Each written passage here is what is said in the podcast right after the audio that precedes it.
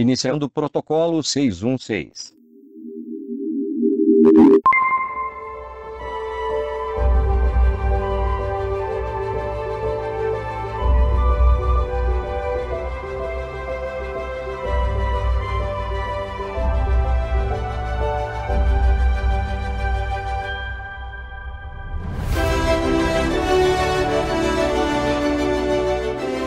Aí pessoal, eu sou o Mac, bem-vindos de volta ao Level 7. Hoje a gente vai falar mais um pouco de WandaVision, hoje sobre o episódio 3.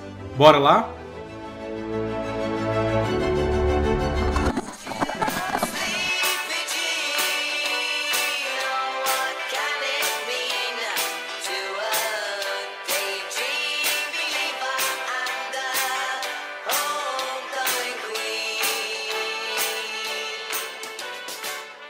O terceiro episódio se passa nos anos 70, seguindo a lógica do segundo episódio, que era nos anos 60. Então até agora a gente tá vendo cada episódio numa década da TV diferente, fazendo referência a sitcoms de cada época naquela história vivida pela Wanda e pelo Visão. A vinheta ela remete muito à abertura de Brady Bunch, que era uma série americana bem famosa nessa época. Só que em Brady Bunch a abertura era formada por retângulos quadrados apresentando os personagens, mas aqui em WandaVision ela é formada por hexágonos. Essa forma que a gente vem vendo se repetir várias vezes desde o primeiro e do segundo episódio, sempre tem hexágono em alguma coisa, e a gente não sabe por quê. A casa em si também ela remete muito à casa de Brady Bunch. A escadaria é muito parecida, a disposição dos móveis, embora seja a mesma casa, a cada episódio a casa ela tá diferente e se adaptando àquela época. A Wanda ela tá lá com o médico e ele diz que ela tá com certeza grávida, estima ali uns 4 meses, só que no episódio anterior ela ficou grávida. Então esse crescimento dos bebês na barriga dela é, é muito rápido. A gente vê que a cada momento a barriga dela tá maior e os bebês acabam nascendo nesse episódio. Antes dos bebês nascerem, a Wanda e o Visão ficam discutindo qual poderia ser o nome dele, porque até então eles acreditam que seria só um bebê. Mas eles estavam bem enganados.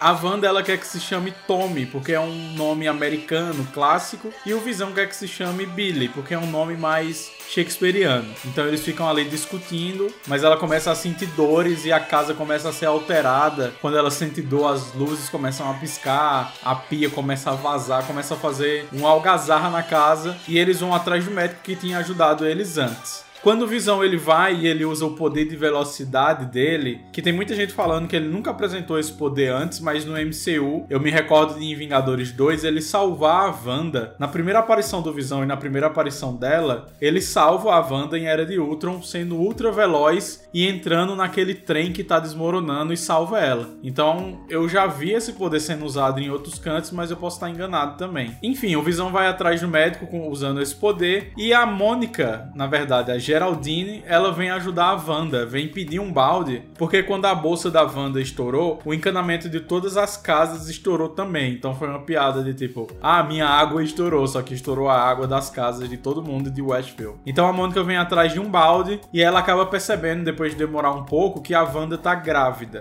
E aí ela ajuda no parto, porque a Wanda começa a sentir mais dores, os quadros da casa começam a girar, começa a acontecer mais coisas como tinha acontecido antes. E a Geraldine, ela ajuda a Wanda a ter o primeiro bebê, que no caso seria o Tommy. Mas quando o Visão chega com o médico, eles veem o bebê, vê que é um bebê saudável, mas aí a Wanda, ela depois de pedir pro Visão ver o filho dele como ele realmente é, no caso o Visão se transformando no Visão e deixando o disfarce para lá, vem outro bebê. E no caso são os gêmeos que nos quadrinhos a Wanda tem, que eles vêm a se tornar os jovens Vingadores, o Icano e Speed. O Icano ele tem poder de magia muito parecido com a mãe de alterar a realidade, e o Speed, pelo nome, já dá para saber que ele é veloz como o tio dele, o Pietro. No momento anterior desse episódio, a Wanda tá conversando com o Visão, e o Visão começa a perceber que as coisas realmente estão um pouco estranhas. Ele percebe que no jantar com o senhor e a senhora Hart do primeiro episódio, as coisas não foram tão bens. Ele fica percebendo, então a Wanda meio que dá uma editada no que ele ia falar, que ele acha que tá tudo errado, ele começa a desconfiar que as coisas estão erradas, mas a Wanda corta e o Visão volta para onde ele estava anteriormente na sala e fala outra coisa. Fala sobre a gravidez, fala que eles estão em territórios desconhecidos por causa das crianças. E aí, entre esse momento do parto da Wanda, tem mais um comercial. O comercial agora é de um sabonete chamado Hyder Soak Uma coisa interessante sobre isso é que na série Agents of Shield já foi mencionado um sabonete da Hydra que controla mente também, que faz lavagem cerebral nas pessoas. Só que ali é num contexto da quarta temporada que eles estão numa realidade simulada, criada pela Hydra, onde a Hydra teria vencido. A Hydra teria tomado poder naqueles acontecimentos ali de Capitão América 2. Quando a Wanda tem o bebê, a Geraldine, que a gente vai descobrir um pouco depois que é a Mônica, ela menciona quando a Wanda diz que era uma gêmea também, que ela teve um irmão, ela pergunta: ele foi morto pelo Ultron, não foi? Saindo um pouco daquela realidade ali perfeita. A Wanda estranha, fica sem saber porque a Geraldine teria dito aquilo. E acontece alguma coisa com a Geraldine que a gente só vai descobrir no outro episódio. Nesse momento, ela percebe que a Geraldine tem um colar com o símbolo da Sword, com uma espada, que ela teria visto tanto no apicultor tanto no helicóptero no segundo episódio. E aí a Wanda expulsa ela. A gente vê no final do episódio que de alguma forma que a gente não viu até agora, a Wanda expulsou a Monica Rambeau daquela realidade que ela criou. E tem um domo em volta da cidade de Westview que realmente existe. A gente consegue ver a placa da cidade. Quando a Mônica cai, ela sai daquela realidade, os agentes da SWORD vêm atrás dela e o episódio acaba aqui. A gente consegue ver que o episódio ele trabalhou um pouco de sitcom durante quase o episódio todo, mas mas no final ele traz a gente para a realidade do mundo da Marvel, do MCU no caso. A gente vê que nem tudo é daquele jeito, que aquele mundo realmente é uma coisa que só existe naquela bolha. Então a gente vê a Mônica saindo e a Wanda lá dentro como se nada tivesse acontecido. Ela fala até pro Visão: "Ah, ela teve que ir para casa". Só que ela não foi para casa, porque eles até debatem que a Geraldine ali no caso não tinha casa. A Agnes quando tá conversando com Herb, questiona ao Visão: "A Geraldine tá lá dentro ainda com a Wanda?" E eles ficam naquela conversa que tem um diálogo bem interessante. O Herb quase que diz ao Visão por que, que aquelas pessoas estão ali. Ele diz: "Ah, ela veio aqui porque a gente tá Aí a Agnes corta e não dá para saber o que é que ele quis dizer. Será que ele disse, ah, porque nós estamos todos mortos, porque nós estamos presos? Até agora a gente não sabe. A gente só vai descobrir um pouco mais pra frente. Então esse episódio, de novo, foi um episódio curto, como tá sendo os episódios até agora, mas ele já muda um pouco essa pegada de sitcom no final. Para as pessoas que não estavam gostando muito de sitcom, a gente consegue ver uma coisa diferente e ver que aquilo realmente não é o que parece. As coisas não são perfeitas como aquela realidade da sitcom. De novo, a atuação dos atores aqui é muito boa, eles trabalham muito bem a comédia. A atriz que faz a Geraldine e a Mônica, ela é muito boa de comédia também, mas quando é para ser séria, ela consegue ser séria. Então a Marvel escolheu muito bem os atores que estão aqui para fazer essa série funcionar tão bem como tá funcionando até agora. Eu fico ansioso para o que vai acontecer no próximo episódio. Talvez a gente, pela teoria, acho que vai ser nos anos 80, ou pode ser que a gente veja alguma coisa diferente, veja mais do mundo de fora. É uma coisa que a gente não sabe por enquanto.